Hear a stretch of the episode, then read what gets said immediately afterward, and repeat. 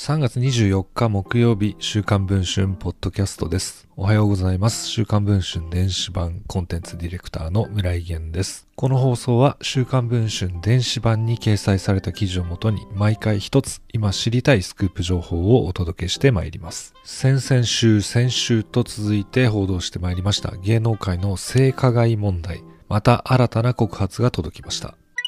性被害を題材にした映画蜜月。週刊文春では3月10日発売号、3月17日発売号で同作の榊秀夫監督に性行為を強要されたと語る女優などの告発を報じています。これによって3月25日から公開予定だった蜜月は公開中止に至りました。3月18日には是枝裕和監督や西川美和監督などの著名監督が私たちは映画監督の立場を利用したあらゆる暴力に反対しますとの声明を発表しました。女優たちの告発が芸能界にはびこる性加害の実態を明るみに出しつつあります。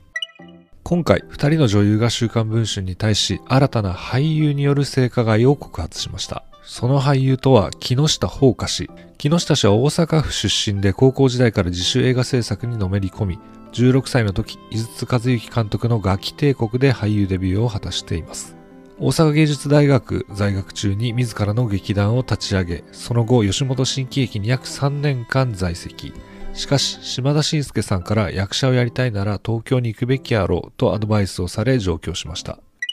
3月21日にレギュラー放送最終回を迎えた通海テレビスカットジャパンでは嫌味課長役で人気を博し、はい論破という決め台詞は2015年の新語・流行語大賞にもノミネートされています。そんな木下氏ですが、NHK の朝ドラ夏空や大河ドラマキリンが来るなどにも出演をし、4月5日から放送開始の NHK の連続ドラマ正直不動産では主演の山下智久さんの上司役を務める名脇役と言われています。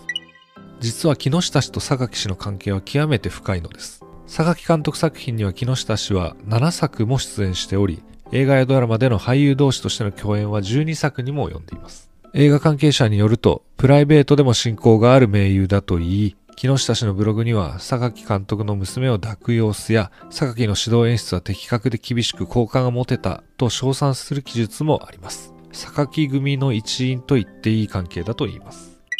今回、週刊文春の取材に対し、詳細な証言とともに性被害を告発した H 子さん、愛子さんという二人の女優ですが、いずれも木下氏から性行為を求められ、応じざるを得なかったと語っています。木下氏は女優たちに対し、みんなやってる、これを断るようなメンタリティじゃこの世界でやっていけない、などと言い、性行為を強要したと二人の女優は週刊文春に対し語っています。週刊文春の編集部は木下氏の所属事務所、そして本人の携帯にも取材を申し込みましたが、記事の発売日現在、まだ回答は届いておりません。現在配信中の週刊文春の電子版では、H 子さんと愛子さんが明かした木下氏から受けた被害の内容について詳しく報じています。電子版の記事の方もぜひチェックをお願いしたいと思います。以上、本日の週刊文春ポッドキャストでした。また次の放送をお聞きいただければ嬉しいです。お聞きいただきありがとうございました。